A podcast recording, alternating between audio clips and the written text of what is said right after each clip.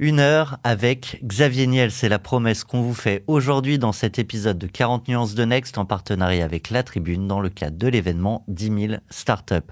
On y évoque ses investissements, son regard sur la tech, les impacts de la guerre en Ukraine, mais aussi la place des médias, son éternel optimisme, mais pas que. Un échange avec Xavier Niel, donc on vous propose de déguster tout de suite avec Philippe Mabille dans 40 nuances de Next. 40 nuances de Next. Le Next 40, comme vous ne l'avez jamais entendu, animé par Olivier Mathieu et Thomas Benzazon. Ils sont 40, 40 entrepreneurs, 40 champions de la tech française. Comment sont-ils arrivés là? À quels enjeux font-ils face? Quels sont les ressorts qui les ont forgés? Je suis Thomas Benzazon, cofondateur du Brain Studio Feuille Blanche, et avec mon compère Olivier Mathieu, cofondateur de Price Minister, DG du Fonds 2050, président de The Camp et vice-président de France Digital, nous vous plongeons dans l'univers de ces entrepreneurs d'exception et les coulisses du Next 40. Ils répondront à nos questions, à celles d'invités surprises, tout comme à nos partenaires que sont La Tribune, Madines, France Digital, La French Tech, Oracle et Neuflise OBC. Vous en voulez plus? Abonnez-vous sur vos plateformes de podcast préférées. N'hésitez pas à nous laisser un commentaire, à nous donner les fameuses 5 étoiles pour ensemble exploser les algorithmes et faire rayonner les entrepreneurs. Bonjour, euh, bonjour à toutes, bonjour à tous. Nous sommes au Grand Rex, notamment, mais également, vous êtes nos auditeurs sur le podcast 40 nuances de Next pour le FinTech Summit Paris. Dixième anniversaire du grand concours 10 000 startups pour changer le monde, qui a été inventé par la Tribune, réalisé par la Tribune et qui va remettre, vous le verrez et vous en entendrez parler, je pense, sur tous les réseaux euh, sociaux et autres, euh, remettre les prix, euh, les lauréats de cette année. Alors, pour cette édition spéciale, il nous fallait un invité très spécial et on a vraiment le plaisir de recevoir, enregistré à l'avance, vous allez le voir, on va faire un super podcast avec lui, Xavier Niel, le fondateur d'Iliade, créateur de, Free dans les télécoms, grand investisseur, grand entrepreneur, fondateur de Station F, de l'école 42, qui mieux que lui pouvait parler à la scène start-up, aux jeunes euh, de la Startup Nation. Est-ce qu'elle a réussi? Est-ce qu'elle a échoué? Bonjour Xavier. Bonjour Philippe, merci. Merci, merci beaucoup d'être avec nous en ce studio.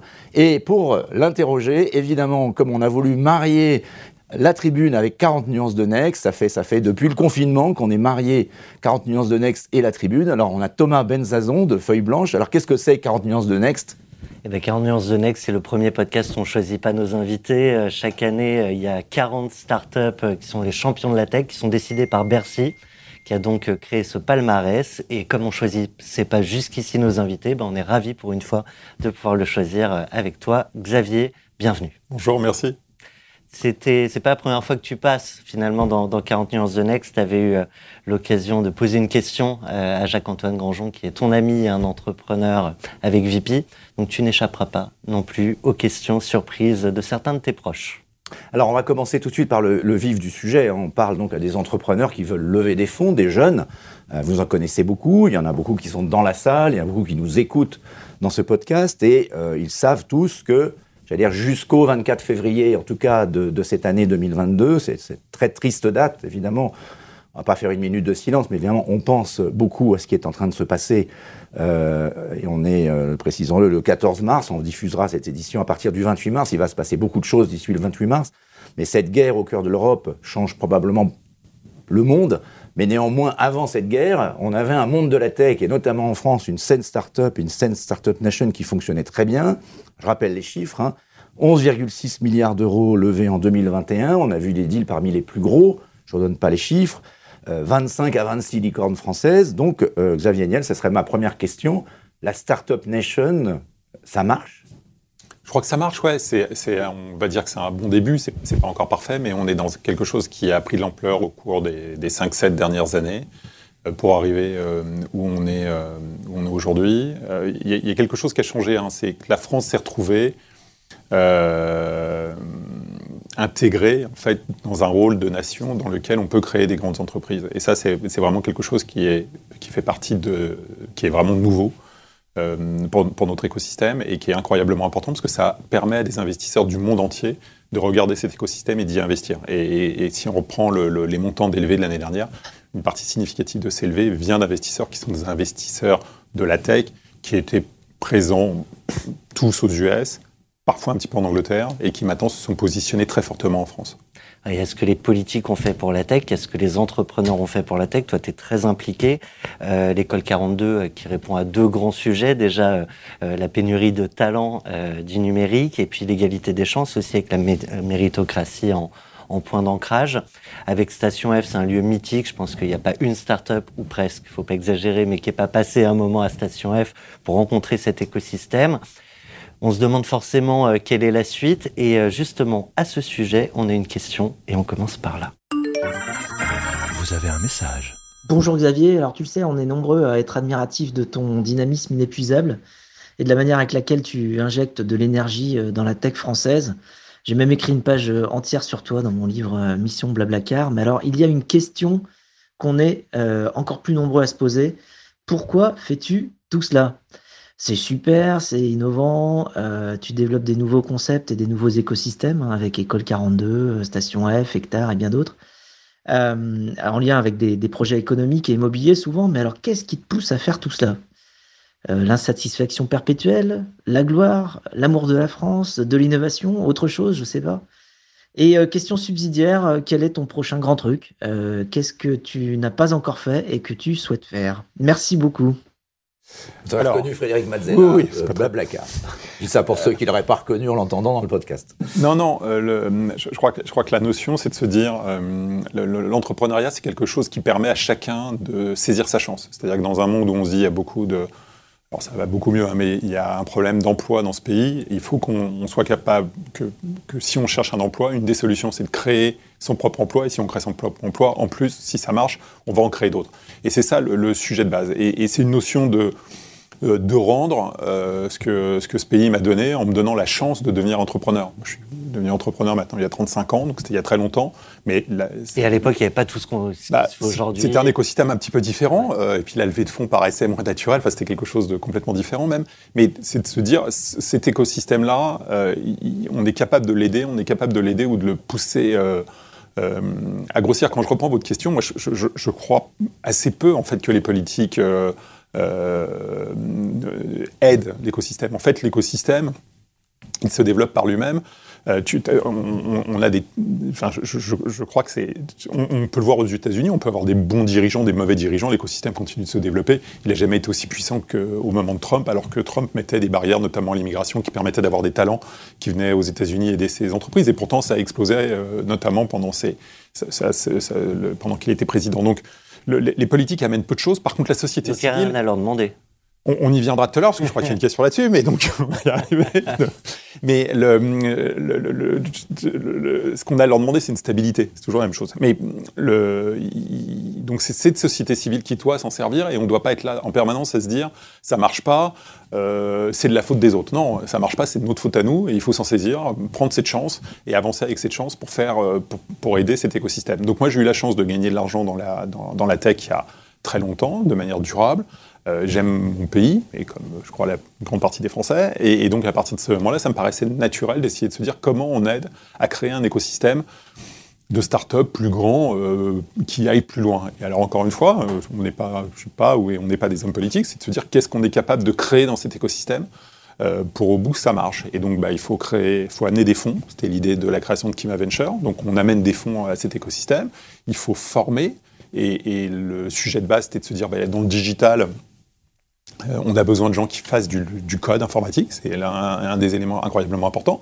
Donc allons former des, codeurs et en plus, de par notre éducation ou je sais pas ou de par nos gènes, je sais pas par quoi, on est on est on est généralement on est capable d'avoir dans, notre pays des bons développeurs. Et puis au bout, donnons une image de la France qui est une image euh, d'entrepreneur et allons créer un lieu mythique, c'est l'idée de Station F euh, que l'on crée avec Roxane, allons créer un lieu euh, mythique dans lequel on a envie ou on donne l'envie à des gens de venir créer leur start-up là et puis même des gens de l'étranger de venir pour les faire, pour les développer, les faire marcher. Juste, sur la question de Frédéric, il y avait, il y avait quand même une suite, c'était c'est quoi le moteur aujourd'hui de Xavier Niel et c'est quoi le prochain grand truc? Bah, c'est la gloire, l'amour de la France ou euh, Non, c'est une forme de give back, c'est de se dire, euh, moi j'ai eu cette chance et est-ce que je suis capable d'aider d'autres, euh, à la fois mon pays, à la fois des personnes, à aller dans ce sens-là? Il y a des entrepreneurs qui t'ont aidé à tes débuts? Pas vraiment, mais c'était un autre monde et un, un autre Ça n'empêche pas de redonner ouais, quand même. Ouais, ouais. je- puis, et puis, Mais le prochain grand truc, on y pense? Non, je- je- je- j'ai c'est peur d'être super décevant. Non, non, mais on vient de lancer, il en parle Frédéric gentiment, euh, d'hectares, euh, c'est de se dire, OK, il y a des entrepreneurs, pas seulement dans la technologie, il y a des entrepreneurs ailleurs, notamment dans l'agriculture, et comment on est capable euh, de, de les accompagner, de les aider, de, leur, euh, de mélanger un peu de technologie là-dedans et, et de créer, et de des super entrepreneurs qui sont pas des En entrepreneurs dehors de tech. la tech pure. Ah ouais, enfin, on- euh, le- le- Il y a enfin, de la tout tech Enfin, je veux dire, quelle que soit notre activité, on met toujours, on rajoute toujours de la tech aujourd'hui. On en parle beaucoup en ce moment, mais avec cette vision de souveraineté alimentaire, souveraineté tout court. Ouais, et de circuits courts, euh, euh, de, de- de- de l'envie de, de regarder, euh, l'envie d'apporter quelque chose à la société. Et, et qui amène énormément de choses à la société? C'est l'agriculteur, c'est l'éleveur. Lui amène énormément de choses à la société. Donc, dans, dans- pour, quand on a des jeunes qui ont un sujet de quête de sens, euh, l'agriculture, ça répond à ce besoin de quête de sens. Une question quand même qu'on ne peut pas ne pas se poser, donc on- sera euh, après le 28 mars quand on diffusera cette, cette émission, enregistrée avant, mais euh, on se pose tous, enfin on a une certaine inquiétude quand même par rapport à ce qui est en train d'arriver, euh, quelque chose d'imprévu, une sorte de, de signe, un grand signe noir. Euh, donc comment est-ce que vous voyez les choses? On était parti sur une accélération, tout allait bien, il y avait un monde avec peu d'inflation, les taux d'intérêt bas, Euh, on va avoir un monde plus compliqué, avec des taux d'intérêt probablement plus élevés, est-ce que ça peut provoquer un retournement euh, de, la scène tech? Est-ce qu'il peut y avoir Ou est-ce que ça va trier entre le bon grain et l'ivraie Moi, j'ai connu un certain retournement. On était là en 2001, 2, 3, et c'est quand même des années où on a fait des, on a trouvé des entrepreneurs incroyables. Ils ont réussi à lever des fonds, ils ont réussi à se développer. Ceux qui ont survécu à l'an 2000 survécu, sur, Bah, survivront à 2022. les- les- les C'est grands- Pas les mêmes. C'est pas les mêmes, mais ils ont, c'est, le même état d'esprit. Tous les grands produits qu'on utilise aujourd'hui, qui, sont, qui viennent euh, malheureusement souvent des États-Unis, ils ont été créés à ces années-là. Donc, le- alors qu'on était au fond du trou, tout allait mal, tout allait disparaître. Donc, le- le- ça pousse à les entrepreneurs à un peu moins de facilité, un peu plus de réflexion, euh, à mieux perfectionner le- le- leur idée, euh, à recruter plus intelligemment, et pas de se dire dans tous les cas, je, je suis capable de relever de l'argent, et puis on verra plus tard ce qui va se Est-ce qu'il n'y avait pas un petit phénomène quand même un peu agaçant dans la, dans, dans- dans la Startup Nation d'une certaine forme de facilité? C'est-à-dire trop facile de trouver de l'argent. Je dis pas pour qui m'aventure. hein. Non, non, pour tout le monde. Mais visiblement, euh, on entend ça, il y a trop d'argent dans la tech, on finance un peu tout et n'importe quoi. Euh, on va parler un peu du Web3, etc. Alors, il y a des effets de mode. Tout le monde veut être le premier, évidemment. C'est- ça l'idée, mais au risque d'arroser un peu le sable. Est-ce que est-ce que c'est quelque chose sur le. Comment vous avez résisté à cette. euh, On résiste, effet-là on résiste pas à ça, mais c'est- des cycles. Donc, on, on est à un moment en haut de cycle. Dans le haut de cycle, il y a l'euphorie. Super. Après, on va redescendre dans le cycle. Il y a moins d'euphorie, mais ça n'empêche pas toujours d'avoir des entrepreneurs. Je ne sais pas, moi, si on, on va supposer qu'on va être dans un monde plus sombre, mais on a toujours énormément d'argent dans le système, des gens qui ont besoin de, de- de recherche, de rendement sur cet argent, euh, probablement des, des taux d'intérêt qui vont rester bas avec de l'inflation.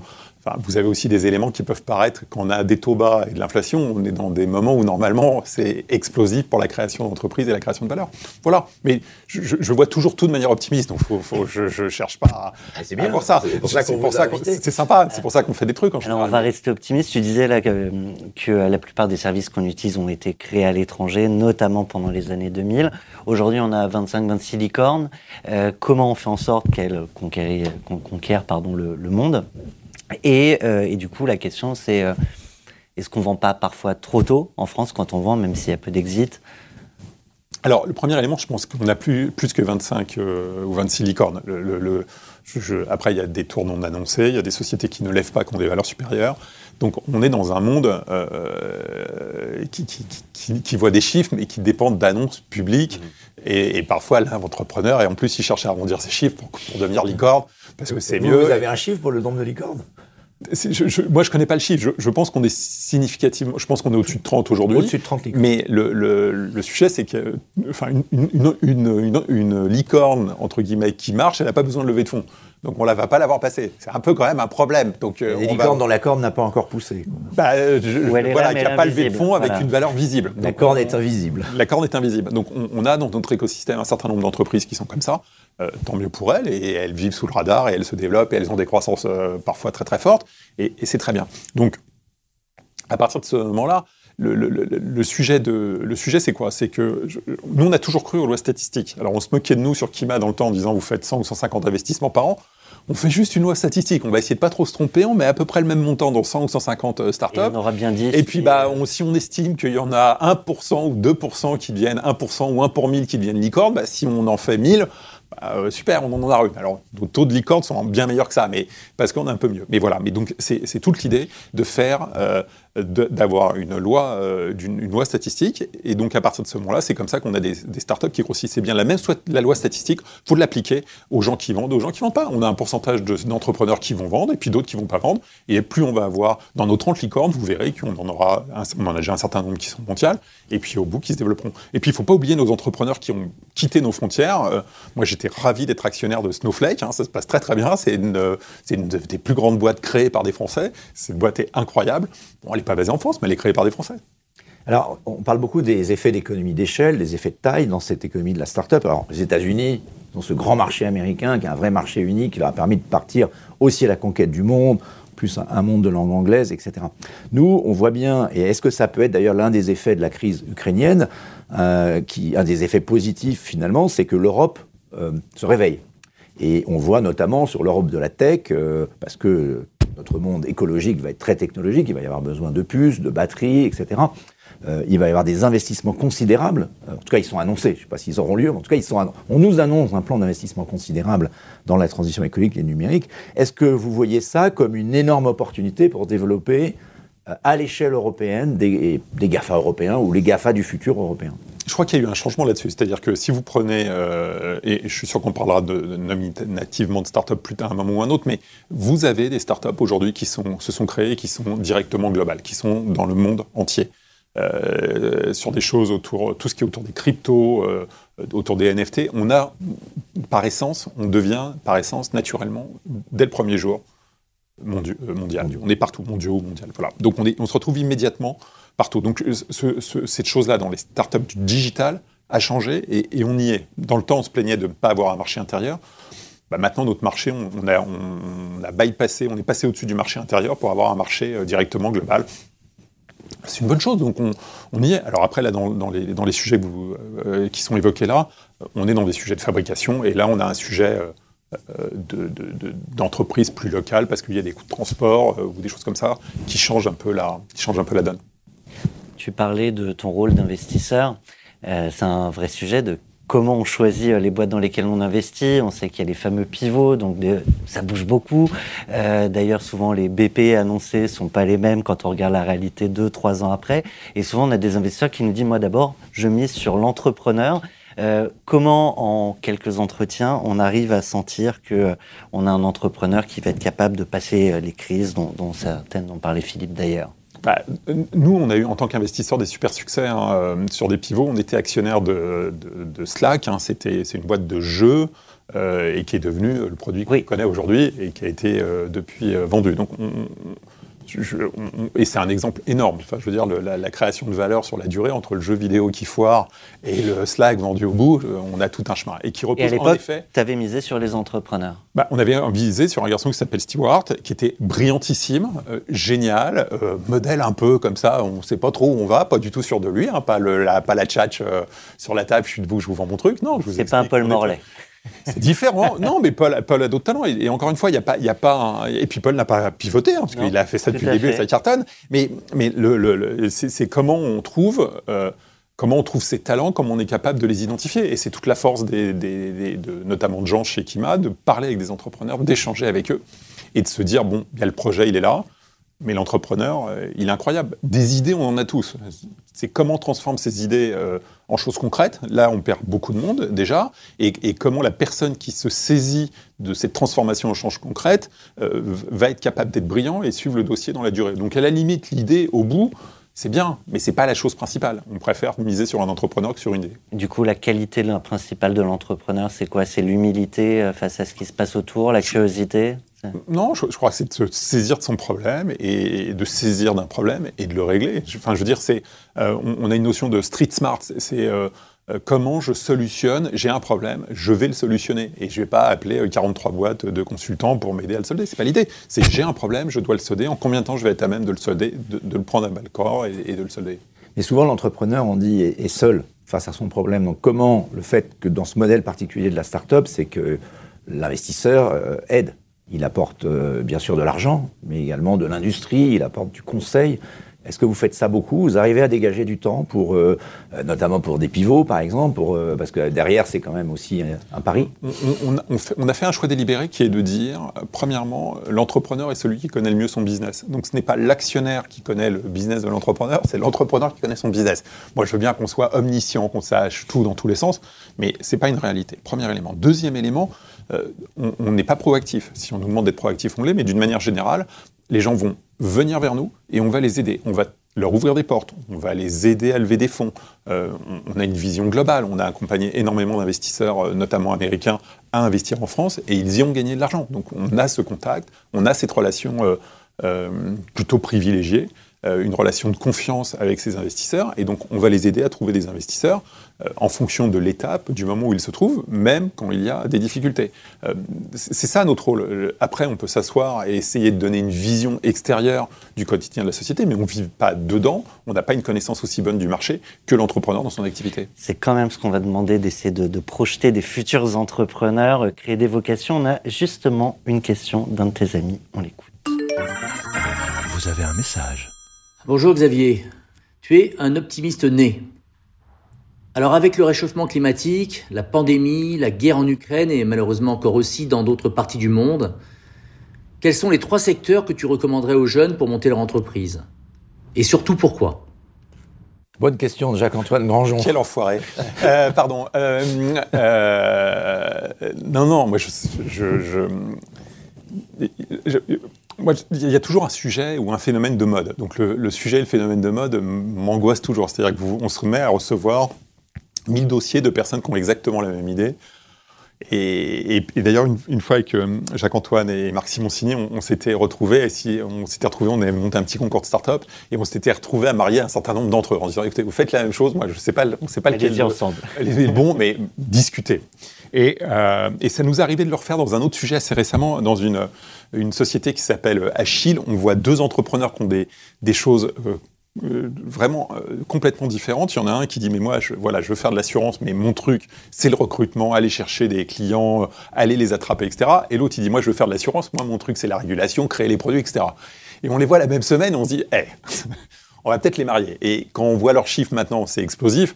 On est content de les avoir mis en contact et par ailleurs d'avoir investi chez eux. Mais donc c'est toujours ce, euh, ce sujet-là. Et- et, Un, éviter les sujets de mode, c'est un peu le sujet, c'est un peu un problème. Et deux, euh, essayer de marier euh, des gens quand on y arrive, parce que quand il y a un sujet de mode, on est là. Maintenant, sur concrètement des sujets dans lesquels j'ai envie d'aller ou on a envie d'aller, il y a tous les sujets autour de l'agriculture, on le disait tout à l'heure, c'est de se dire, et, la crise et les crises que, l'on vient de vivre montrent d'autant plus l'importance de ces sujets-là, hein, d'avoir une capacité de produire localement, d'avoir des circuits courts, euh, cap- d'être capable d'aider euh, des entrepreneurs différents euh, qui arrivent dans ces secteurs et de les aider à aller même d'une manière plus traditionnelle vers ces secteurs. Donc il y a tout ce qui est autour de, de l'agriculture qui nous intéresse et qui nous passionne. Il y a tout ce qui est autour euh, des cryptos et des NFT, mais pas le sujet lui-même, mais tous les outils qu'on va être capable de mettre au-dessus. Euh, on, on adore ces, euh, ces sociétés. C'est une forme d'edge, hein, c'est de se dire.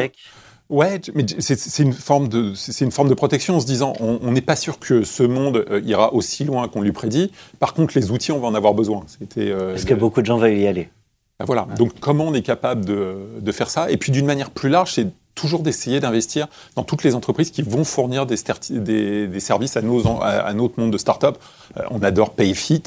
Payfit, en fait, a commencé en fournissant des services de paye pour les start-up et est devenu vers les groupes moyens. Et puis, bien sûr, fera la paye de tout le monde à la fin.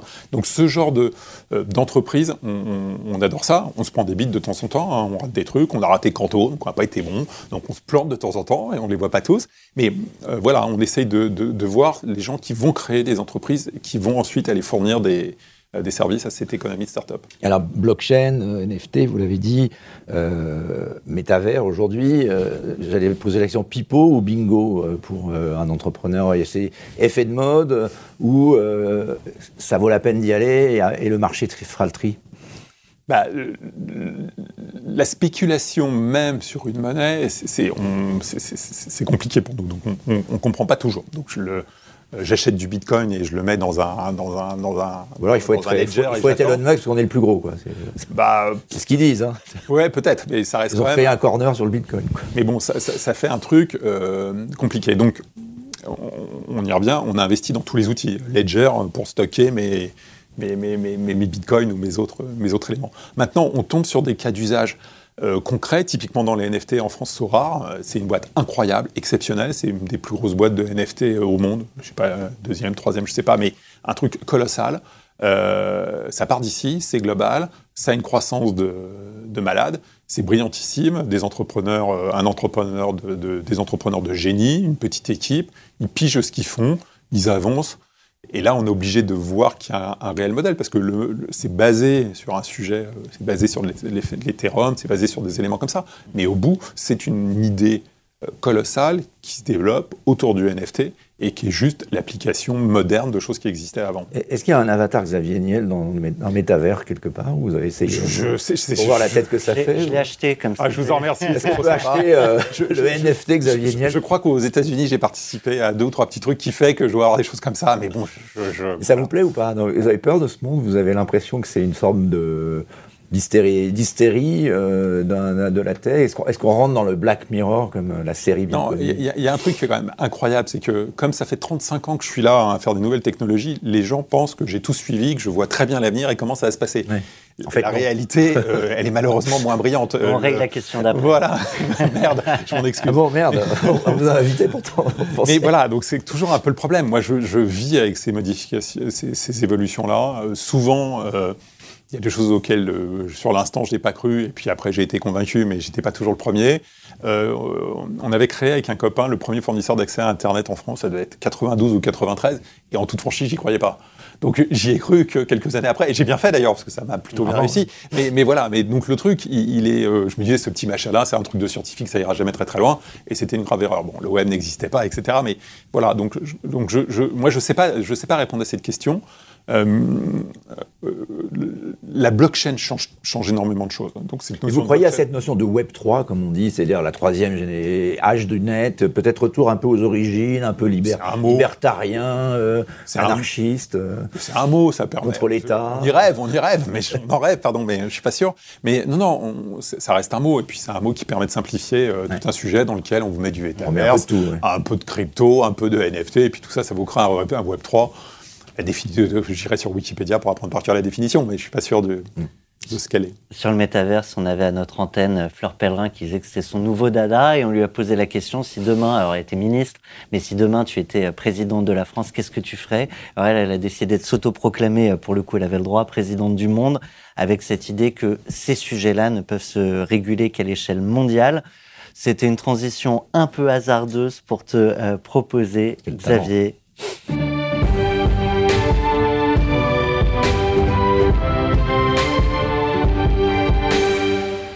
Française, Français. de prendre une nouvelle casquette de président. Qu'est-ce que tu ferais? Alors déjà, c'est pas une casquette euh, très souhaitable, je crois, parce que on- je suis pas sûr qu'on dorme bien la nuit, donc il y a quand même un truc agréable, c'est de bien dormir la nuit. C'est le premier élément. Mais le, le deuxième élément, euh, et, et quand on relie ça aux nouvelles technologies d'une manière générale euh, aux entrepreneurs, ce qu'ils ont besoin, c'est de la stabilité. Et donc, euh, si j'étais président, je ne ferais rien. Voilà, c'est ça mon programme. C'est un programme de qualité. C'est un programme Sur à lequel tu peux t'engager sur lequel je peux m'engager, incroyablement facilement vérifiable, parce que le besoin, c'est la stabilité. Donc mon programme, c'est le néant du programme. Néanmoins, tu es entrepreneur et les ce qui fait de vous un conservateur, donc si je comprends bien. Non, c'est un stabilisateur. Un Je- Je, je stabilisateur, suis absolument pas pour le, le, le, le, le- le Oui, parce que ou quoi que ce parce soit. c'est- un peu contradictoire avec l'image euh, du troublion des télécoms. Voilà, et c'est juste à un moment ce que a besoin l'entrepreneur, c'est d'une stabilité. C'est-à-dire qu'on arrête de lui changer les règles. Et donc, si Donc on prend l'exemple, fiscal, quelle euh, qu'elle soit, Ouais. je- le truc est incroyablement Donc compliqué. on touche pas aux retraites, on touche Voilà, rien. et, et mon programme, et c'est un programme qui manque d'ambition en effet, moi je pense qu'à chaque nouvelle loi, on devrait détruire, à chaque nouveau texte, à chaque nouvel alinéa, à chaque nouveau 10 mots dans un texte, dans un code, on devrait en, Ah, il y en avait qui supprimer l'avaient 5 ou 10 promis. fois plus. Mais, Et les promesses n'engagent que ceux qui les croient, Voilà. c'est pas très grave. Mais ça paraît, ça, un programme Simplifié, de qualité plus ambitieux Donc pas, que pas le tout à fait rien. Simplifier un Non, peu. mais ça, ça me paraît tellement compliqué. Ouais. pas possible. Néanmoins, l'entrepreneur, c'est quelqu'un qui voit un problème à résoudre. Alors donc, du coup, si tu étais président, tu ne ferais rien. C'est parce que les entrepreneurs peuvent gérer les problèmes de notre société parce que à un moment, il faut arrêter de supposer que la totalité des problèmes dépendent de l'État. Il y a un certain nombre de sujets régaliens et autres qui, bien sûr, dépendent de lui. Mais le reste, c'est la société civile, je le pense, qui doit être capable de s'en saisir, de les prendre et de les régler. C'est toujours euh, ce que l'on dit. Hein.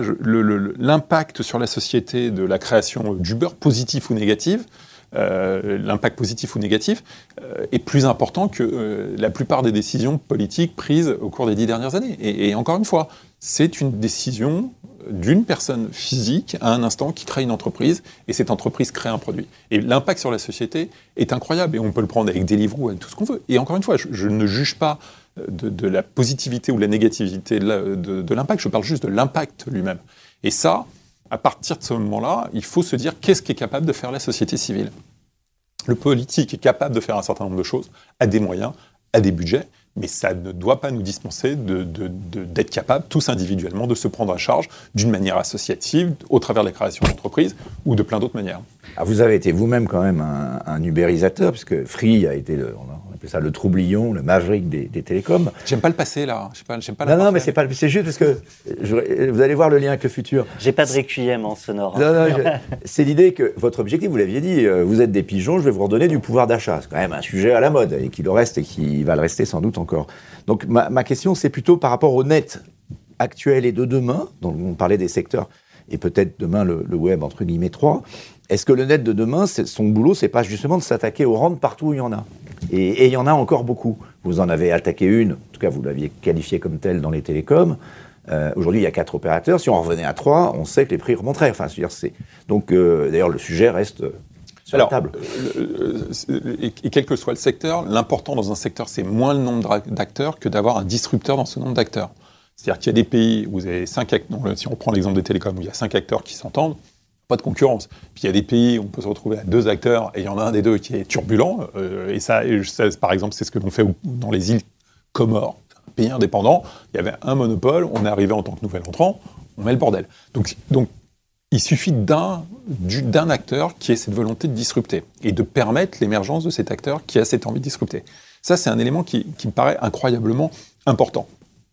Le combat euh, du pouvoir d'achat, c'est un, combat permanent, euh, c'est un combat qui fonctionne, c'est un combat créateur de valeur. Euh, euh, on parlait tout à l'heure de Paul Morlaix avec Lunettes pour tous, il crée de la valeur et il rend énormément de pouvoir d'achat aux Français. Il évite un système malsain. je paye une mutuelle toujours plus chère pour avoir un remboursement toujours plus cher, mais au bout, en fait, j'enrichis euh, j'enrichis une forme de, micro-monopole ou de caste. Et moi, Paul Morlaix arrive et dit, bah, moi, je casse, je casse cette caste, je casse ce monopole, et je fais, je ramène le prix de la lunette à un prix normal, à un prix de marché. Et au bout, ça fonctionne et ça a un sens.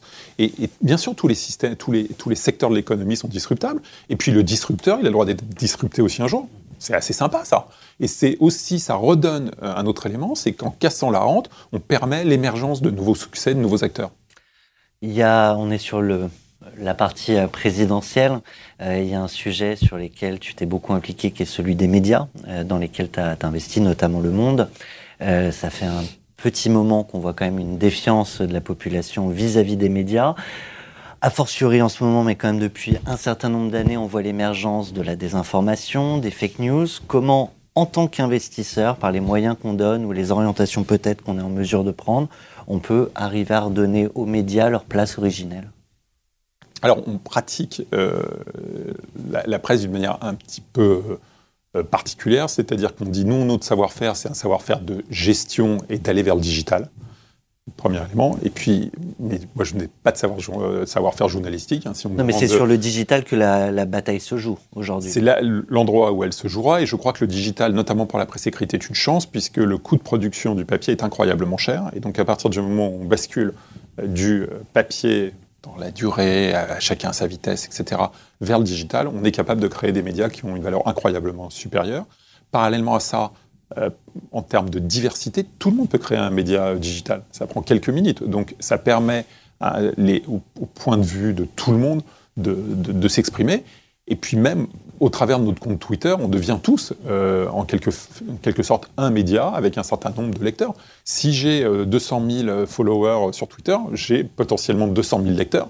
Ce qui fait déjà un très très gros média. Moi, j'ai créé des médias, euh, ça me rendait pas légitime pour autant. En fait, c'est pas parce que tout le monde peut créer un média que donc c'est cette quête de légitimité qu'il faut. euh, La légitimité, elle vient euh, dans- du travail euh, sérieux qui est fait. Il n'y a pas de critique, hein, il y a du travail sérieux qui est fait, euh, dans la durée, de la reconnaissance. Et à partir de ce moment-là, on se crée une audience et une force. Non, puis il y a quand même la valeur de la marque. Le Monde.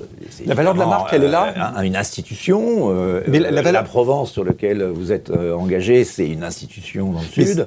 La Tribune, qui a connu des vicissitudes, est toujours là en 2022 parce que la marque de la Tribune, il y avait une confiance avec les lecteurs et la Tribune s'est transformée parce qu'on est 100% digital. aujourd'hui. Le- le- la force de cette marque, elle est là à présent à un instant donné. Ouais. Mais elle évolue en fonction de ce qu'on en fait. C'est-à-dire Parce que on peut François, prendre la c'était une marque et c'est devenu euh, Absolument, c'est plus un média. c'est le contre-exemple. chose. Mais, mais- mais- mais encore une fois, le poids de cette marque, euh, on en est dépositaire à un moment donné, euh, mais chaque personne qui va écrire, publier en son nom, euh, a cette, responsabilité de, l'accompagner dans son... Et on vous pose la question, puisque vous y avez participé, il y a eu ces auditions au Sénat sur l'indépendance des médias.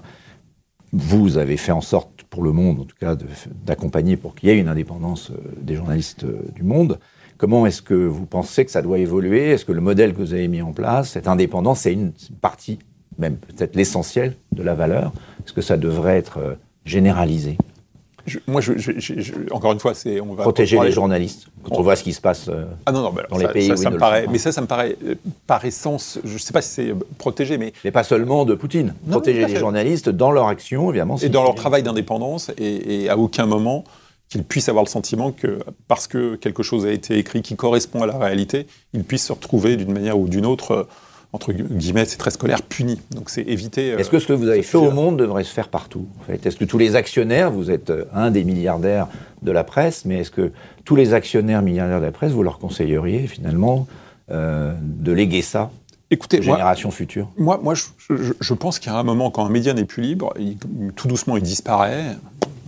Et, et- et donc, à partir du moment où on est capable d'être actionnaire de médias libres, je suis assez content que les autres fassent des bêtises. Réponse euh, Ouais. du berger à la bergère. Et, et à l'inverse, euh, les médias d'opinion euh, prennent de plus en plus d'audience aussi. Ouais, ouais, complexe, mais, encore une fois, il- le le média d'opinion, il ne cache pas, il ne cache pas sa position. Je, je- euh, je- il, il a une position, il se tient à sa position, et on n'a pas de surprise quand on va aller le lire. On sait, on sait quelle, quelle idée ils ont, ou a priori quelles idées ils ont. Et du coup, ça, me- ça me fait basculer sur la, la notion des algorithmes. On parle de bulles cognitives. Euh, le fait d'avoir un opinion et de finalement ne recevoir que ce qu'on a envie de lire, est-ce que c'est pas un sujet? Et du coup, pour les entrepreneurs de la tech dans lesquels vous investissez, est-ce qu'il y a un sujet, nos algorithmes, euh, qui, qui On est- finalement devrait être défendu On est- aussi est- on est- parfois? On est plutôt vachement dans le no-code Ouais. en ce moment que dans le no-algorithme. Enfin, on peut aller dans le no-algorithme. Euh, On non, lance une nouvelle mode après le Web 3. il en faut plein. Je ne sais pas si on est dans le no, dans- si la notion de no-algorithme a, a un sens. Encore une fois, euh, euh, il y a un truc, un des meilleurs algorithmes euh, ou d'AI ou d'intelligence artificielle que l'on peut voir, c'est TikTok. Je, regarde ce que j'ai envie, puis si à un moment j'en ai marre d'avoir un avis, bah, j'arrête, je zappe, et puis on va me proposer autre chose. Et l'algorithme est capable lui-même de détecter ma limite à, la surinformation sur quelque chose qui semble me plaire. Euh, Peut-être sur la, la question euh, des jeunes. Alors vous disiez, c'est pas forcément tout, on ne doit pas tout attendre de l'État. Vous l'avez montré en créant l'école 42. Je crois que vous pré- prévoyez de créer une nouvelle école. Alors, on a, on a aujourd'hui. Qu'est-ce que c'est que ce projet? Et donc euh, les, les compétences, que- qui est quand même l'or du, du, du 21e siècle, euh, dans la tech, notamment euh, pour les femmes dans la tech. Qu'est-ce que vous avez comme projet pour euh, Alors, aller plus loin? Aujourd'hui, 42 a tellement bien marché qu'il y en a plus de 40 dans le monde. hein, donc, et on continue d'en ouvrir. Je ne sais pas combien ils en ouvrent. euh, 40-42 déjà. Bientôt je 42. crois, 42. je crois qu'on est même à plutôt 43, 44. Donc, mais, mais ils continuent d'en ouvrir et ils n'arrêtent pas pour euh, continuer d'en ouvrir. Donc ça, c'est le premier élément. Et puis à côté de ça, on a créé, on en a parlé tout à l'heure, une nouvelle école dans l'agriculture. Et puis on essaye de se développer euh, là-dedans. Euh, quand il y a des personnes qui viennent me voir, des entrepreneurs qui viennent me voir, on veut créer des écoles dans la data, dans d'autres sujets, bah, moi je suis ravi de les accompagner et, et d'aller avec eux parce que l'éducation, c'est quand même la base.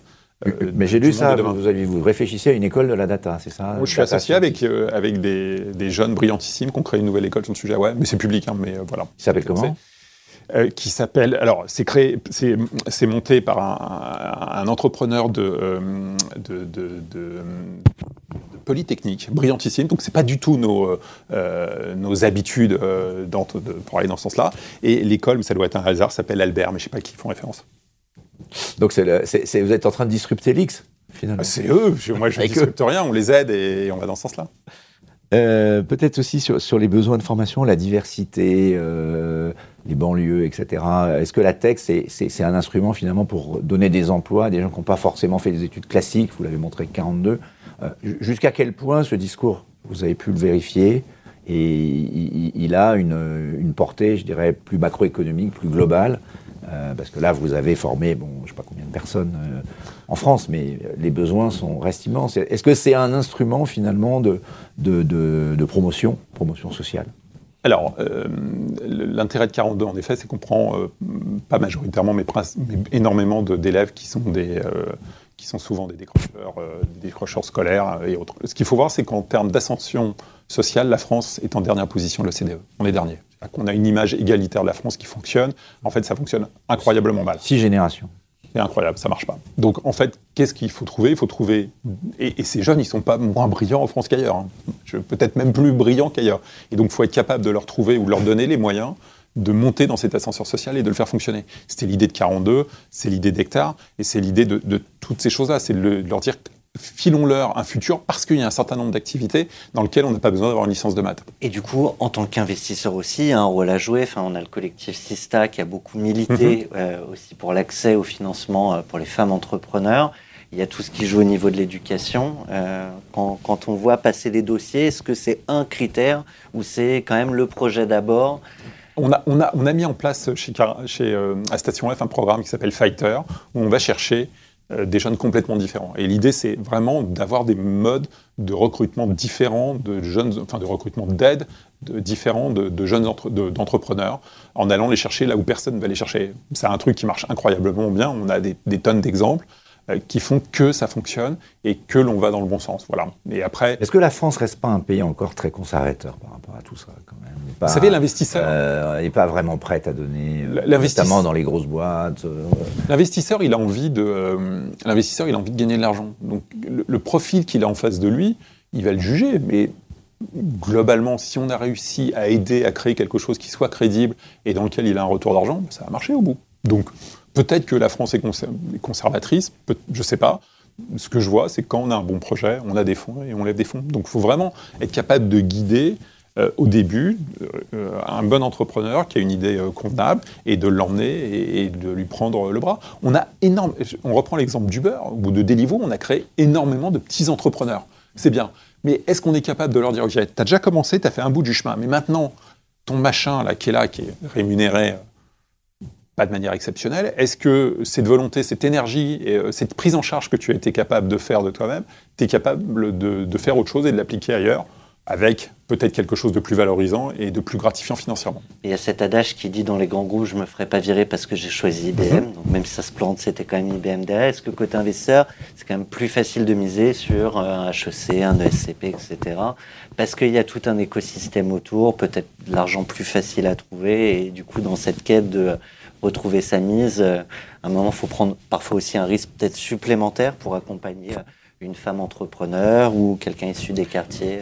Le- pour- le- je crois que le premier critère d'investissement, c'est est-ce que cet entrepreneur a déjà été entrepreneur avant? Et donc, c'est cette notion de repeat qui est incroyablement importante. Donc, quel que soit le passé, je, je me suis lancé une fois, ça n'a pas fonctionné. Le deuxième projet, on va le regarder en se disant, Et- un, il n'a pas envie de se replanter une deuxième fois, et deux, il sait ce qu'il ne faut pas faire. Et ça, c'était le truc le plus important, la culture de l'échec. On parlait de Fleur Pellerin, on en avait beaucoup parlé. Est-ce qu'aujourd'hui, vous pensez que, justement, avec euh, cette Startup Nation qui atteint une forme de maturité, on a cette culture de l'échec, on reconnaît l'échec, on dit à quelqu'un, t'es tombé de cheval, mais tu vas remonter, on va t'aider à remonter.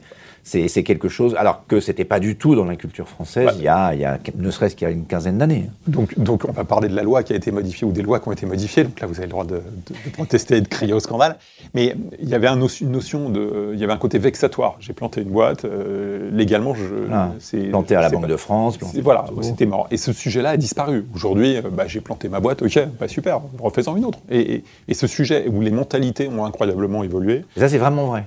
Ah ouais, ouais. Mar- Marc Simoncini a vachement bossé là-dessus, avait écrit un livre sur le sujet. Euh, Il y a plein de gens qui ont poussé sur le truc. C'est une réalité. Nous, on adore, très franchement, les repeats. Je me suis planté une fois, je reviens, je comprends pourquoi je me suis planté, j'y retourne. Du coup, là, les politiques avaient quand même un petit Ah, intérêt, en ouais, tout cas un petit, rôle- faut. un petit rôle à jouer. C'est pour leur dire un Euh, peu de bien d'eux de mais- temps en temps. Euh, on passe à la carte blanche, ça vous va? Carte blanche pour 40 nuances de Next. C'est un jingle qui porte très bien son nom. À trois minutes, le micro, la caméra face à toi et, finalement euh, trois minutes qui t'appartiennent pour aborder le sujet de ton choix. Non, moi, ce, qui m'intéresse, et, on, on rebondit sur ce qu'on disait précédemment, moi, ce qui m'intéresse, c'est comment on arrive à emmener plus d'entrepreneurs, plus de, jeunes personnes vers l'entrepreneuriat. Et ça, c'est un, sujet euh, incroyablement impor- important pour moi, c'est de se dire comment euh, on, on voit quand, dans les statistiques, on a énormément de jeunes qui disent « moi, j'ai envie d'aller vers l'entrepreneuriat », mais qui ne passent pas le pas. Et donc, comment on arrive à créer toute une infrastructure, comment on arrive à créer le désir, comment on arrive à créer l'envie, comment on arrive La connaissance déjà du, de, Exactement, pour aller vers cela. Et, et c'était, on l'a dit tout à l'heure, vraiment l'idée de, de Station F à l'origine. Euh, Là-dessus, il y a la BPI qui fait un travail euh, incroyable en disant Ok, euh, venez me voir, on va vous financer, on a plein de poches, on a plein de trucs. avec les On va vous aider. qui font le tour de France notamment. Exactement. ouais.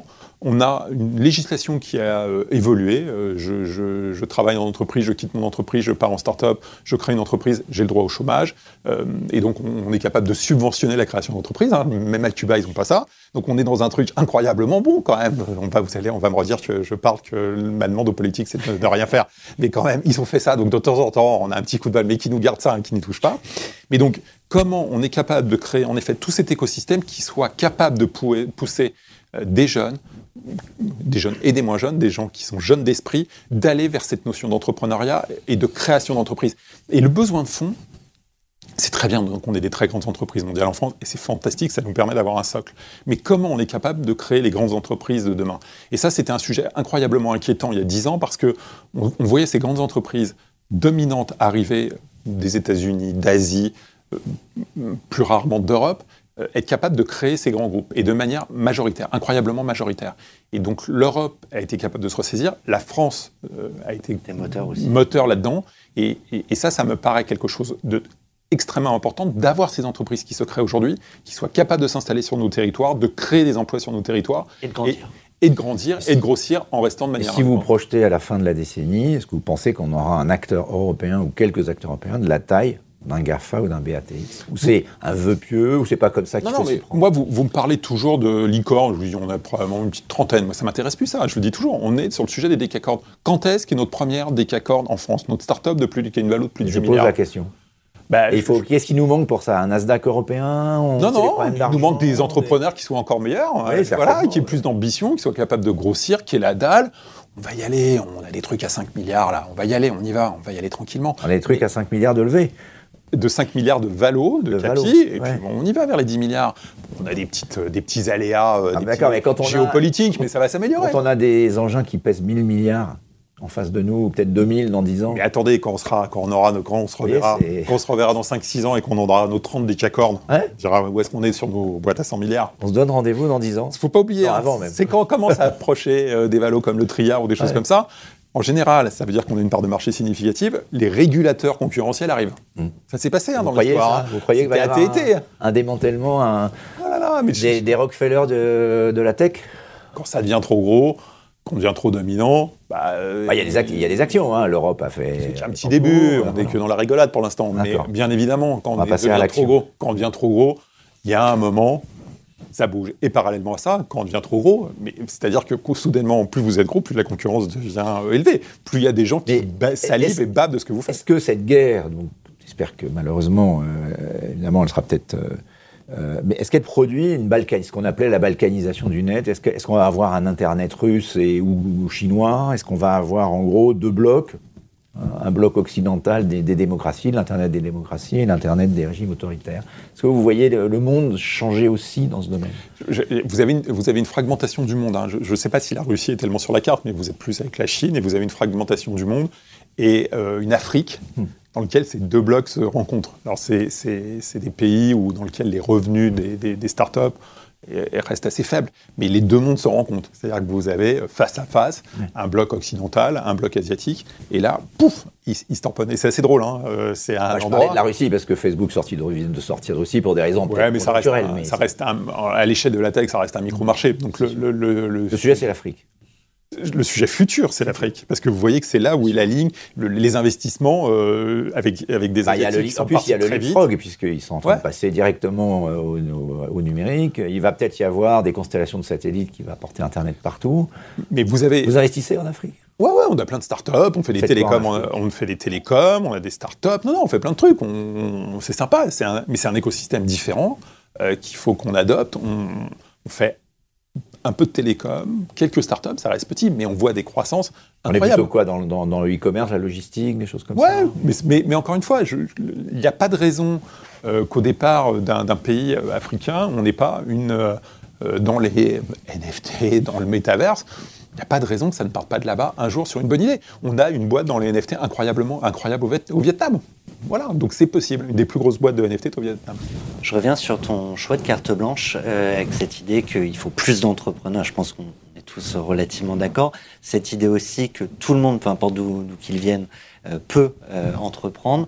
À l'inverse, est-ce que, euh, peu importe d'où on vient, certes on peut entreprendre, mais est-ce que tout le monde est fait pour entreprendre? Moi j'ai souvenir de quelqu'un qui me dit c'est génial ce que vous faites à promouvoir l'entrepreneuriat.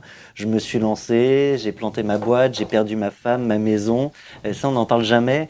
Et, et du coup, comment on, on montre à tout le monde qu'on peut y arriver? Et en même temps on leur donne réellement les moyens d'y aller Bah alors celui qui s'est planté, il faut qu'il en recrée une, parce qu'il a tout perdu. Globalement, il va repartir sur une basse scène et il sait ce qu'il ne faut pas faire. Donc on a un très bon repeat. Donc dans son cas, on a un très bon repeat. Après, pour moi, la notion d'entrepreneur, elle est incroyablement plus large parce qu'on peut être entrepreneur en allant créer une association, on peut être entrepreneur en s'occupant de son quartier, on peut être entrepreneur en se euh, mobilisant sur les réseaux sociaux pour une cause. Donc la notion d'entrepreneur, c'est la, la- la- la volonté de construire quelque chose prendre sa vie en main. Exactement. Et c'est ça, hein. donc la notion d'entrepreneur, elle est incroyablement plus large que le fait de créer, euh, de créer une entreprise dans, dans le- dans l'image que j'ai de la notion euh, euh, d'entrepreneur. Waouh Aïe. Presque pas mal.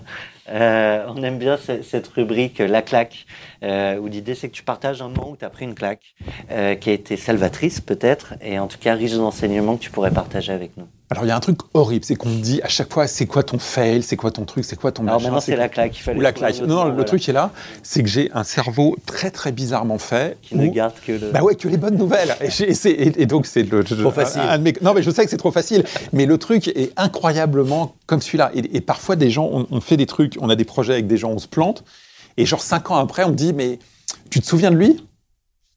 Et mon cerveau l'a gommé. C'est-à-dire que même la personne avec qui on a fait le truc à planter, mon cerveau est capable de le gommer. Donc c'est un truc euh, complètement infernal et j'ai un optimisme euh, incroyable. C'est-à-dire que moi, je, le, le premier jour du Covid, j'ai ils nous font un confinement vendredi soir, c'est fini.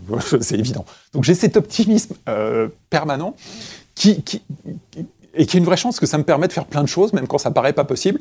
Et de temps en temps, ça marche. Donc ça veut dire que je dois être la personne qui s'est le plus planté dans sa vie, parce qu'être optimiste, on passe son temps à se planter. Il y a que des. J'ai jamais cru que la Russie euh, envahirait l'Ukraine. Jamais. Pff, y a aucun intérêt, c'est n'importe quoi. Bon, je n'étais pas le seul. Mais, j'ai toujours cet élément-là de positivisme qui me laisse penser que ça va être incroyable, que ça va marcher. Le marché d'un milliard, moi je pense que le marché est de 100 milliards. C'est pas grave, le truc il est toujours celui-là. Et, cette, et cet optimisme, euh, je suis confortable dedans. Donc je suis désolé de jamais répondre à cette question. C'est incroyable. Alors il y a des gens qui disent Ah ouais, mais là tu t'es planté. Je dis Ouais, si- ok, vous m'avez donné les. Ok, d'accord. Mais bon. Un optimiste, on, on a quelques bribes du coup de, de qui euh, est Xavier Niel, on va aller un petit peu plus loin ensemble. Allez, relaxez-vous. Et maintenant, on parle de vous Tu peux t'allonger, fermer les yeux. Merci docteur. C'est un peu le moment, euh, le moment psy, mais euh, on, on aime bien cette question de savoir d'où on vient et peut-être quel gamin t'étais.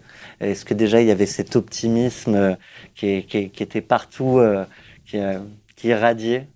Ah ouais, non, j'étais un enfant incroyablement euh, euh, optimiste, c'est-à-dire que je- ça allait toujours aller mieux. C'est super chic de dire que j'étais très mauvais à l'école. J'étais moyen à l'école, j'avais un deal avec mon père, on m'ennuyait pas si j'avais 12. Voilà, donc j'avais toujours 12. C'était assez simple, je sais pas si je travaillais beaucoup pour avoir ce 12, mais j'avais ce 12 qui était la moyenne et qui faisait que bah, on avait un deal, on m'emmerdait pas avec mon 12. Donc c'est parti comme ça. Mais bon, quand j'avais un 10, j'étais sûr la fois d'après d'avoir un 12. Quand j'avais un 14, j'étais très fier, bien évidemment. Mais enfin bon, je, vivais là-dedans. et, j'étais tellement heureux petit que j'avais l'impression qu'on me cachait la réalité de, de mon... Je suis né à Créteil et j'ai grandi à Créteil. Je, qu'on me cachait la réalité de mon statut réel parce que les gens, je les trouvais trop gentils avec moi et trop parfaits avec moi. Donc j'ai toujours été incroyablement euh, heureux, euh, optimiste dans ma vie. Il y, a, des mantras qu'on t'a passés, peut-être tes parents, peut-être des proches, euh, que, que tu as gardés, conservés, et que du coup, tu, à ton tour, comme tu disais, je redonne en parlant d'entrepreneuriat, que dans la vie même personnelle, tu, décides de, partager avec tes proches. Il y, a quelque chose de, fou, c'est que mes, mes parents, je crois que mon père a fait 15 ans d'études après le bac, enfin, il est toujours, moi je l'ai connu étudiant petit, euh, et, ma maman aussi était énormément sur la culture et sur des choses comme ça. Et, que moi, je sois celui qui produit. Et ma sœur, j'ai une sœur qui est exactement comme ça. La culture, euh, elle est incroyablement calme, posée, elle s'emballe pas. Euh, logique. Quand il y a une crise, il faut l'appeler elle, c'est elle qui tout de suite est capable de la prendre. Et, j'étais la bizarrerie de la famille à dire ok, on va créer des boîtes, on va gagner de l'argent. C'était un truc qui c'est incompréhensible. Mais pourquoi il arrête ses études à 17 ou 18 ans? Mais c'est n'importe quoi. mais tu, tu, tu, n'as aucune forme de culture. Tu peux pas t'arrêter maintenant. Et ça a été quelque chose de très drôle.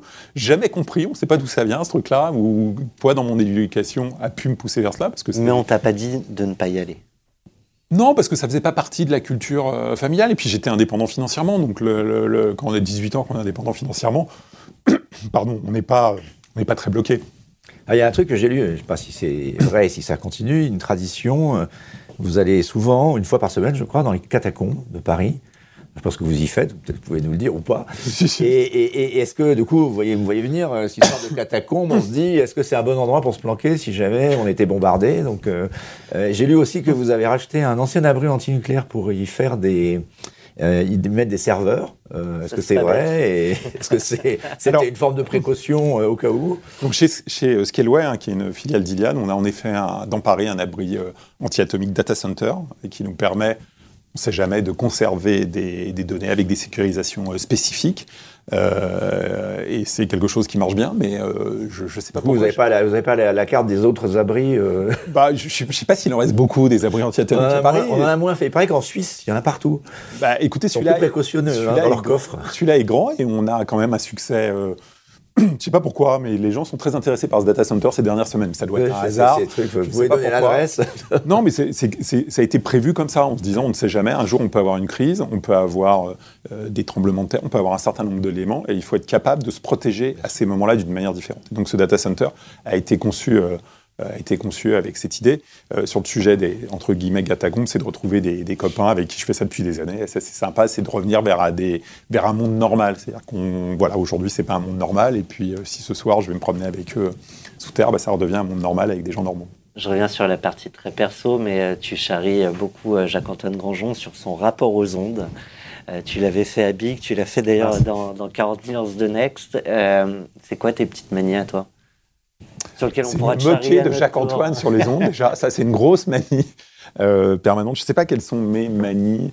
Euh, c'est dur comme question, euh, parce qu'on ne se voit jamais, comme on se voit probablement dans une glace, on se dit qu'on ne doit pas être trop mal.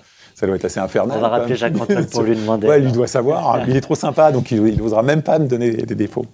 Il y a dix ans, on demandait aux entre... quand on demandait aux entrepreneurs quel était leur rôle modèle, alors ils citaient pardon, Steve Jobs, Mark Zuckerberg. Euh, aujourd'hui, on entend Xavier Niel, on entend euh, Jacques-Antoine Grandjean. C'est que je suis très très vieux, c'est qu'il est très très vieux aussi, c'est très mauvais pour nous ça. Alors je sais pas, c'est déjà un, une petite fierté. Moi, je, c'est un sujet qu'on évoque souvent avec notamment Jacques-Antoine, c'est de se dire, euh, on, aimerait être là au mérite et pas l'ancienneté. Donc le problème, c'est qu'on a peur d'être ah, là. Il y a peut-être les deux hein, quand on est. Oui, ouais, ouais, ouais, ouais, mais j'ai un peu peur que ce soit l'ancienneté. Donc ce, ce que j'adorerais, c'est qu'on soit capable de trouver des nouveaux. Et souvent, on a. Et y en a et avec Marc Simoncini, mais c'est qu'on soit capable de trouver des, nouveaux talents qui se saisissent euh, euh, de, ça, ce que fait Frédéric et d'autres, hein, mais on, a des différences d'âge euh, significatives, mais pas délirantes, mais qu'on soit capable de trouver des nouvelles phases de l'entrepreneuriat en France qui est 25 ans. Pourquoi? Bah Parce que c'est super dur pour un gamin d'une vingtaine d'années de s'identifier à nous. Je pense que c'est incroyablement complexe, alors qu'il est capable de s'identifier à quelqu'un qui a 25 ans, qui est là, qui a lancé sa boîte il y a 5 ans. Et donc on a besoin d'aider à l'émergence de de ces nouveaux talents. On a une question à ce propos de Roxane que tu connais bien. Vous avez un message. Salut Xavier, Euh, j'aimerais bien te poser une question que je pose souvent en entretien. Euh, donc, qu'est-ce que tu as fait dont tu es le plus fier et pourquoi? C'est l'inverse de la claque. C'est plus facile à répondre. Non, mais quand ça vient de Roxane, euh, c'est c'est super simple parce que euh, c'est tout ce qui sont ces sujets dans lesquels, bien évidemment, on a. euh, euh, Il y a deux éléments dont je suis incroyablement fier, toujours. C'est une première qui est business, qui consiste à dire comment on a été capable de rendre du pouvoir d'achat aux Français. Et toutes les études de l'INSEE qui disent que l'on a rendu dans la durée, je sais pas, des dizaines de milliards d'euros aux Français, bon, bah, on se dit, il y a quand même un truc de fierté, c'est de se dire, OK, on a participé à la hausse du pouvoir d'achat des Français. Surtout avec toutes ces dépenses contraintes qui sont. Bah voilà. sont Et donc on a réussi à faire baisser ces dépenses contraintes. Il y avait un ministre, mais après il l'a regretté, qui nous a dit qu'on avait fait plus pour le pouvoir d'achat des Français que, euh, que le- le- un président en 5 ans. C'était assez fier. Après il est devenu ministre de l'économie, il a changé d'avis. Mais bon, c'est le concept des politiques qui peuvent être changeants. Donc ça c'est un élément de fierté. C'est tous les éléments, toutes les startups dans lesquelles on a créé quelque chose qui a rendu du pouvoir d'achat. J'en suis incroyablement fier. Euh, vous- on parlait tout à l'heure de Paul Morlaix. Enfin, c'est plein d'exemples comme ça où on dit, OK, Il va être on a rendu... Hein. Non, quatre fois. plein, mais, mais, mais tant mieux parce qu'il fait quelque chose de fantastique. Mais à chaque fois qu'on a été capable de faire ça, on se dit OK, on a, on- au-delà d'avoir créé une entreprise, on a été bon. Et puis de l'autre côté, c'est toutes les initiatives qui sont des initiatives dont la finalité n'était pas de gagner de l'argent. Donc on va reprendre Station F, on va reprendre 42, on va reprendre Hectare, qui sont des, des initiatives dans lesquelles on se dit OK, allons aider d'une autre manière, mais allons aider euh, la France, allons aider l'Europe, allons aider euh, l'économie, allons aider euh, quelque chose, une grande idée que l'on peut avoir. Autre sujet, on parle beaucoup de ces grands acteurs de la tech aux US qui mettent leurs enfants dans des écoles sans écran en tant que père. Est-ce que c'est des questions que tu t'es posées, peut-être demain en tant que grand-père, sur OK, la tech c'est bien, mais à partir d'un certain âge? Je, je- je vois, hein, j'ai plein de copains qui disent pas d'iPad, euh, et- etc. C'est quand même dur aussi de couper des enfants de, de, de ce- de ce qu'ils peuvent faire avec leurs euh, copains. Donc euh, j'ai un peu de réserve avec ça. Après, essayer de limiter un peu les écrans, ça ne peut pas faire de mal. C'est juste qu'ils soient capables de ne pas être 10 heures sur un écran ou à 10 ans qu'ils ne soient pas 10 heures par jour sur TikTok. Est-ce qu'il ne faudrait pas créer l'école, néanmoins, enfin, c'est le rôle de l'éducation nationale, mais qu'est-ce que vous pourriez faire pour cette éducation numérique, quand même, qui, qui reste. C'est une génération, il y a les digital natifs, mais euh, c'est vrai que ça prend une place tellement considérable, et demain peut-être avec le métavers, il y a quand même la fusion avec les jeux jeux vidéo aujourd'hui. Comment est-ce qu'on arrive à garder, alors en, en dehors d'aller dans les catacombes, la, la part de la réalité finalement dans un monde euh, où on voit à la fois des horreurs, euh, celle de la guerre par exemple en direct euh, aujourd'hui sur TikTok par exemple ou sur. euh, On les voit à la télé euh, aussi. Et oui, mais enfin on les voit encore plus en direct. Et je pense que les jeunes ne regardent pas à la télévision aujourd'hui. Ils voient des choses qu'on ne peut pas contrôler. Euh, est-ce qu'il n'y a quand même pas un sujet très important, là, pour le coup, de, euh, on risque d'avoir des, des- des- des souffrances, il y en a déjà, psychologiques, euh, dont on n'a pas conscience. Je pense qu'on se posait la même question il y a 30 ans avec la télévision, il y a 20 Ouais. ans avec la télévision, donc c'est juste une évolution de la société et c'est la responsabilité des parents de se dire, OK, c'est quoi le temps euh, raisonnable et est-ce que ah, tu as suffisamment de temps pour t'ouvrir à, à autre chose et connaître le, le- le reste du monde? Et je pense que nos parents ont eu, euh, enfin en tout cas les- pas les miens, mais euh, les vôtres, parce que vous êtes jeunes, mais ont eu cette, cette question à se poser à un instant, euh, à un instant de raison. C'est notre responsabilité de parents de se dire, OK, où est la limite et où est-ce qu'on la met? Est-ce que la, la bonne question, c'est quoi le dernier livre que tu as lu? Qu'est-ce que j'ai? Alors, je, je lis des trucs euh, toujours très très bizarres. J'ai lu la, la vie d'un garçon qui s'appelait Gul, Monsieur Gulbenkian. Mais euh, c'était un monsieur qui, euh, dans les années, euh, je sais pas, 30 ou dans les années 30, de, percevait 5% du pétrole du, euh, euh, du, du pétrole du monde entier. C'était probablement l'homme le plus riche du monde et qui avait une vie incroyable, qui venait de- d'Arménie. Et voilà, donc j'ai trouvé ça incroyable. Donc, ça, ça vous intéresse, les histoires de milliardaires? C'est pas ça. En fait, ce qui m'intéresse, c'est la manière de vivre. Et en tout élément, il voulait toujours avoir les choses les plus belles. C'était ça son truc. Mais vraiment en tout, tout sujet. Et il avait organisé sa vie toujours pour avoir les choses euh, euh, les plus belles. Euh, Et puis dans l'histoire, un jour, il décide de faire un super deal, il importe de- des tonnes de caviar, mais il a oublié que c'était périssable. En fait, il perd plein d'argent. Donc le truc est assez drôle. Et des petites Xavier on arrive à la fin et on a vraiment passé un super moment. Merci beaucoup. Peut-être une dernière question, euh, une question un peu euh, fin du monde, fin du mois. Euh, On est en 2022. euh, voilà, il arrive ce qui est en train d'arriver. Comment rester optimiste? Qu'est-ce que vous dites à, assez jeunes là, qui nous regardent? Comment rester optimiste en 2022 Comment se projeter quand on parle de fin du monde Le sujet, c'est qu'il y a, on a, alors ça peut progresser, mais il y a toujours une notion de fin du monde. On a toujours des crises, si on prend au cours des dix dernières années, euh, vous avez eu les attentats, euh, vous avez eu le Covid, euh, vous avez eu des crises sociales, vous avez eu des guerres. Et, ce sujet, il est, il est permanent. Et si on n'est pas à un instant, et bien sûr c'est un élément de stress, mais si on n'est pas capable de gommer ce sujet de ses esprits, on n'est pas capable d'avancer. Donc on ne fait plus rien. Le, on fait plus rien. Pas être paralysé. Bah, c'est le truc. Et, on l'a vu. Et en général, on, arrive dans des nouvelles situations à s'acclimater très vite. On l'a vu avec la, la, crise du Covid. Euh, on a la stupeur, et puis après, il y a le développement. Et l'écosystème, si on reprend, on repart de l'écosystème startup, pendant la crise du Covid, il a été incroyable, il a explosé. Donc, ceux qui sont capables de s'adapter, en fait, c'est une chance, une opportunité pour des gens capables de s'adapter à, ces mondes qui vont. Il faut garder l'esprit fighter. Ouais, ouais, c'est ça. Il faut garder l'esprit fighter. Ça ne veut pas dire être profiteur de guerre ou, ou profiteur de crise. C'est juste de se dire, dans cette crise, à cet instant-là, comment je suis euh, capable de gagner de l'argent. Le profiteur de guerre ou le profiteur de crise, il sera jugé un jour euh, moralement, juridiquement. celui qui se dit, OK, il y a un sujet et il y a une opportunité et je la saisis et j'avance, bah, c'est là où on retrouve des entrepreneurs qui vont être capables de créer incroyablement de la valeur.